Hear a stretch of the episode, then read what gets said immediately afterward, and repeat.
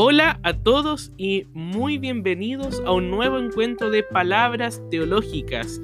Soy Juan Pablo Espinosa Arce y para mí es un gusto comenzar esta nueva semana, la última semana del mes de mayo, semana del 24 de mayo, compartiendo con ustedes nuevas reflexiones en este espacio de encuentro de música, de teología, de filosofía, de poesía, de vida la vida que tiene tantos filamentos que nos invitan a reconocer cuán bien nos hace esta forma hospitalaria de la conversación, de la reflexión, como lo decía el gran Humberto Giannini. Para mí es un gusto darles la más cordial bienvenida y desearles que estén todos muy bien. Así que todos muy bienvenidos y bienvenidas Siéntanse como en su casa porque Palabras Teológicas busca ser ese espacio de encuentro, de reflexión y de provocar una mirada con sentido, una mirada desde la espiritualidad, una mirada que nos invite a ir caminando este tiempo en el que estamos inmersos. Y como siempre, al comienzo de cada encuentro de palabras teológicas, te recuerdo que puedes escuchar todos los episodios de Palabras Teológicas en Spotify, buscando Palabras Teológicas, que como ustedes saben es el nombre de este espacio, de este podcast que nos invita a encontrarnos una vez a la semana y en él poder reflexionar distintos temas. Y también te invito a que puedas visitar mi Instagram, que es arroba teología en redes. Arroba teología en redes. Y como siempre, te invito a que puedas enviarme un correo, contarme desde dónde escuchas palabras teológicas y proponer nuevos temas para los próximos podcasts. Al correo teologíaenredes.gmail.com teologíaenredes.gmail.com Queridos amigos, hemos celebrado Pentecostés el día de ayer, el día 23 de mayo. Hemos terminado el tiempo pascual. La resurrección de Jesús ha concluido con esta gran solemnidad, esta gran celebración del Espíritu. El Espíritu que renueva, el Espíritu que nos anima a caminar un tiempo nuevo. De hecho, se inaugura el tiempo de la iglesia, el tiempo de la evangelización. No quedamos solos, sino que el espíritu del resucitado es aquel que nos acompaña a caminar este tiempo nuevo, este tiempo de el espíritu, el tiempo de la evangelización. Así que teniendo a ese espíritu, porque creemos que el espíritu está actuando entre nosotros, ese es, ese es el fundamento de la fe en el espíritu, que no es algo externo, sino que el espíritu está muy dentro de nosotros clamando, como dice San Pablo, el espíritu que nos hace llamar a Dios Abba, papito, amigo, hermano, el espíritu que está dentro de nosotros, iniciamos este nuevo encuentro de palabras teológicas. Hoy quisiera compartir con ustedes una reflexión que hace un tiempo pude escribir y la cual lleva por título Epogé suculentas y prácticas del cuidado. Hace un tiempo, queridos amigos y amigas de palabras teológicas, he venido adquiriendo el gusto por las suculentas. Vivo en un departamento y quizás con ellas, con las suculentas, he podido asumir ese espacio faltante de un jardín. Cuán bien nos hace tener un área verde, nuestras ciudades que son tan grises, pero cuán bien es ver la naturaleza, la naturaleza que nos oxigena y que nos humaniza. Vamos a ver por qué. En nuestro departamento tenemos un balcón en donde hay varias suculentas y de diversos tipos. También tenemos algunos almácigos de plantas y de algunas verduras y algunas flores, pero que con estos días muy fríos del otoño lamentablemente han ido muriendo, pero esa también es la lógica del jardín. Como dice Byung-Chul Han, es un tiempo, es un espacio, un tiempo donde conviven distintos espacios y tiempos. Ese es el jardín. Y más humilde, ese es el balcón de quien propone estas palabras teológicas. Y también tengo una pequeña suculenta en mi escritorio. Ella está detrás de mí, sobre uno de los niveles de un gran estante que pude adquirir el 2020 porque faltaba espacio para los libros. Esa forma tan cotidiana de ir poblando los espacios es también una capacidad que el espíritu humano va teniendo para ir creando un relato, el relato de nuestros espacios, el relato de quiénes somos y el relato también de lo que queremos ser. Pienso que la tengo detrás de mí por un sentido de cuidado. Esta suculenta está junto a una fotografía de mi abuela materna que aparece sirviéndote. Es una foto en blanco y negro. De algún modo creo que esa pequeña planta puesta en un macetero azul, el cual a su vez está en un plato de greda, y la fotografía de mi abuela son como formas o instancias de cuidar, de sentirme protegido en mis tareas cotidianas. Las suculentas requieren un cuidado muy especial, ni mucha agua ni poca agua. Son muy equilibradas las suculentas. Eso quizás a mí también me falta, a veces soy muy disperso. Y quizás esta situación de equilibrio de las suculentas es algo de lo cual tenemos que ir aprendiendo. Hay que saber, queridos amigos, cómo estas pequeñas plantas van desarrollándose. Y digo tal cosa porque, y quizás no es obvio decirlo, son seres vivos. Como decía Francisco de Asís, son hermanas menores. Y estas suculentas deben ser cuidadas. Y a la vez, ellas, aquellas que son cuidadas, logran que nuestros espacios humanos sean habitables. Que un espacio sea habitable, queridos amigos, significa que le damos sentido a la casa. A la casa que es ese espacio de útero, ese espacio de protección, en el cual en la mayoría de las ocasiones, y digo tal cosa porque a veces una casa se transforma en un pequeño infierno. Eso lo sabemos. Y lo tenemos también en los medios de comunicación. Pero a pesar de eso, creemos y gritamos y anunciamos que una casa tiene que ser eso. Un espacio donde haya un buen vivir, un habitar con sentido. El caso es que en alguna de las clases con mis estudiantes de la universidad, conversamos el tema de la epogee. Este es un concepto griego muy usado en filosofía, que significa, a grosso modo, tener la capacidad de poner entre paréntesis o colocar en suspensión, dice la filosofía, los prejuicios y conocimientos previos ante la presencia de un interlocutor, de un otro, es una manera de disponerme a escuchar lo que otro quiere decirme, enseñarme, mostrarme. La epogé pienso, y, pido perdón, queridos amigos de palabras teológicas, si no estoy apuntando a su sentido real, perdón a los filósofos que han desarrollado más este tema, pero esta es mi propia visión de la epogé. Siento que este concepto muestra la importancia de suprimir esas actitudes egoístas que manifiestan expresiones tales como no tengo nada más que aprender, tú no me importas, te expulso de mi horizonte de comprensión. No. La epogé tiene que ser una especie de resistencia a esos modelos encorsetados, aprisionados, a una mirada homogénea de la realidad, sabiendo que ella es tan heterogénea. Y si estamos saliendo de la celebración de Pentecostés, lo que el Espíritu hace es invitarnos a dejar de lado toda esa visión uniforme. Porque, como dice la teóloga Sally McPhee, la uniformidad mata. Es necesario lograr, por lo tanto, una visión agradecida de la diversidad. Y en esa diversidad entran también las suculentas. Y con ellas practicamos una suerte de epogé.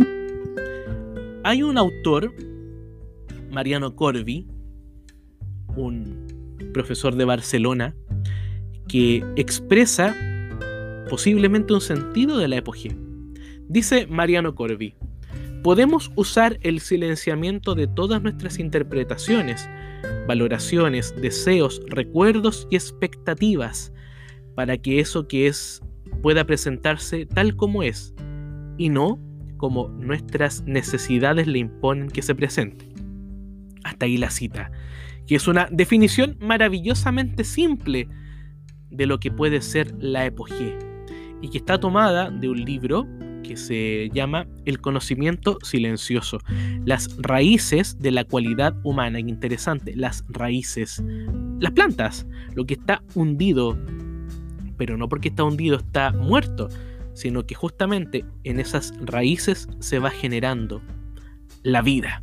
Bueno, estábamos en la discusión con los estudiantes sobre este concepto de la, de la cuando una de las voces, en realidad no recuerdo si fue una voz sonora o escrita, surgió en la sala Zoom y me preguntó, profesor, ¿y podemos vivir la epogé con un ser no humano? La pregunta me dejó en silencio y fue ahí donde recordé a las suculentas. Y le pregunté a los estudiantes, ¿qué creen ustedes? ¿Podemos vivir la epogé más allá de un tender puentes con seres humanos? ¿Podemos practicar la epogé y dejarnos sorprender por una planta? Y le pregunté también, ¿tienen ustedes suculentas o plantas en sus casas? Pienso, queridos amigos de palabras teológicas, que con las plantas, las mascotas, yo no tengo mascotas, pero conozco personas que aman profundamente a sus mascotas. Pero yo tengo plantas, con las plantas, con las mascotas y con los seres humanos. Es decir, con todos los que cohabitamos el mundo, nuevamente el tema de habitar, de la habitabilidad, podemos lograr una epogé. Podemos aprender algo de las plantas. Eso es la apogé es aprender un conocimiento nuevo, es dejarnos interrumpir por otro, por la voz de otro, por la vida de otro. Y las plantas son un otro. No son yo, eso es un otro. Es alguien distinto a mí, algo distinto a mí. Y las plantas son seres vivos. Porque, como dice Laudato Si del Papa Francisco, es necesario ejercitar este biocentrismo, una ética de la vida toda, de la consideración de que el mundo no es solamente habitado por seres humanos, sino que también es habitado por plantas, por animales y por otras formas de vida como lo expresa el teólogo Taylor de Chardin. Y este mundo, esta casa, es un espacio habitable, es un espacio bello, porque el espíritu lo sustenta y el espíritu de Dios es el espíritu de la belleza. Incluso podríamos decir con cantantes como Jepe, bacán tu casa. Bacán es una expresión que en Chile utilizamos para decir esto es genial, esto es maravilloso. Así que veamos lo que Jepe, este cantautor chileno, nos regala en su composición, Bacán tu casa, la cual es del año 2012 del álbum Jepe. Los dejo entonces con Jepe y Bacán tu casa.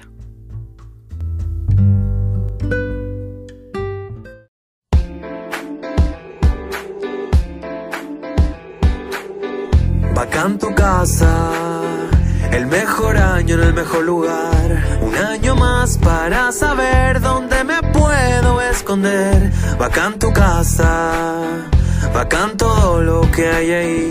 Nunca se va, siempre está ahí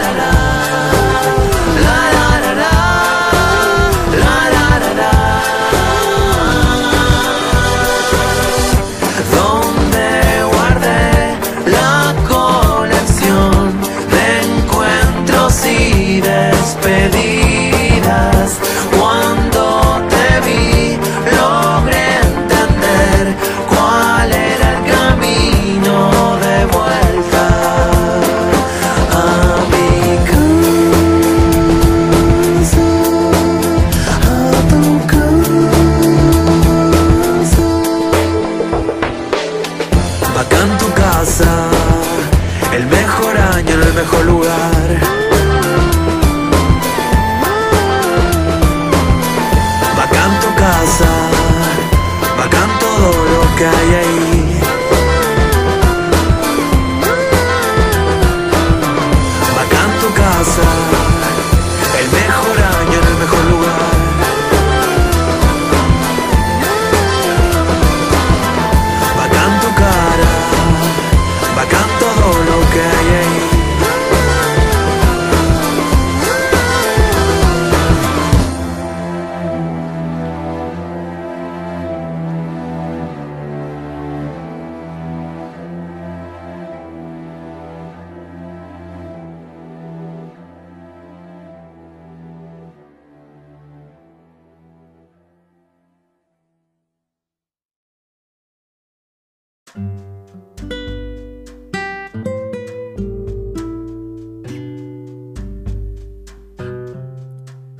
Ahí teníamos a Jepe con Bacán tu casa.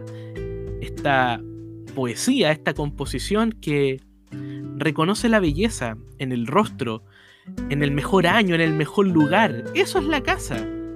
Eso es Bacán tu casa. Un espacio donde habitamos esa casa que Dios nos ha regalado. Esa casa que el Espíritu la llena, el Espíritu que al comienzo de todo se movía sobre las aguas. Génesis 1. Cuando todavía no había nada, ya estaba el Espíritu aleteando, dando vida, permitiendo que la belleza pudiera ir germinando. Porque la belleza es eso, es un don del Espíritu, es un don de Dios.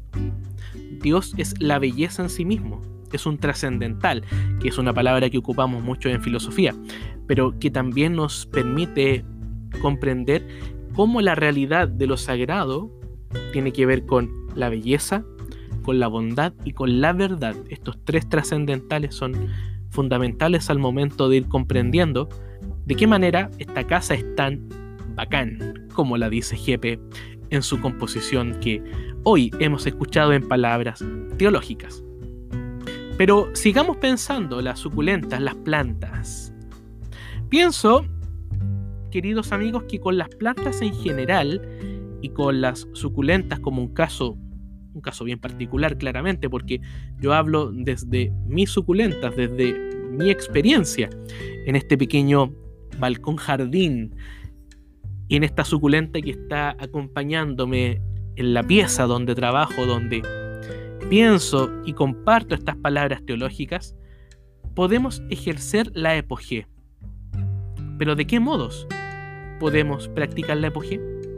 Propongo, queridos amigos, una serie de ideas o de propuestas de cómo practicar esta suspensión de nuestras precomprensiones, es decir, de practicar o adentrarnos en la epogé, sobre cómo colocar atención en otras formas de vida, cómo ser capaces en definitiva de ampliar nuestro biocentrismo y ejercitar, por ejemplo, prácticas de profundo cuidado. En primer lugar, la importancia de la nutrición de las suculentas. Las plantas requieren el cuidado de los seres humanos que cohabitan el espacio con ellas, por lo menos las que están en una casa. Es un cuidado nutritivo en cuanto somos capaces de reconocer que necesitan agua, luz y cuidado. Y pienso que también las suculentas nos aportan una nutrición espiritual nutrición espiritual, en cuanto ellas son compañía y ayudan a la habitabilidad de un espacio. Byung-Chul Han, en quizás su obra más íntima y bella, que la recomiendo totalmente, obra que se llama Loa a la Tierra, un viaje al jardín, del año 2019, nos dice, por ejemplo, que cuando veía florecer los azafranes, él se sentía muy feliz y que verlos aparecer le provoca gran alegría. Este es el reconocimiento de la nutrición espiritual del ser humano, de ver que lo que está fuera de nosotros es bello.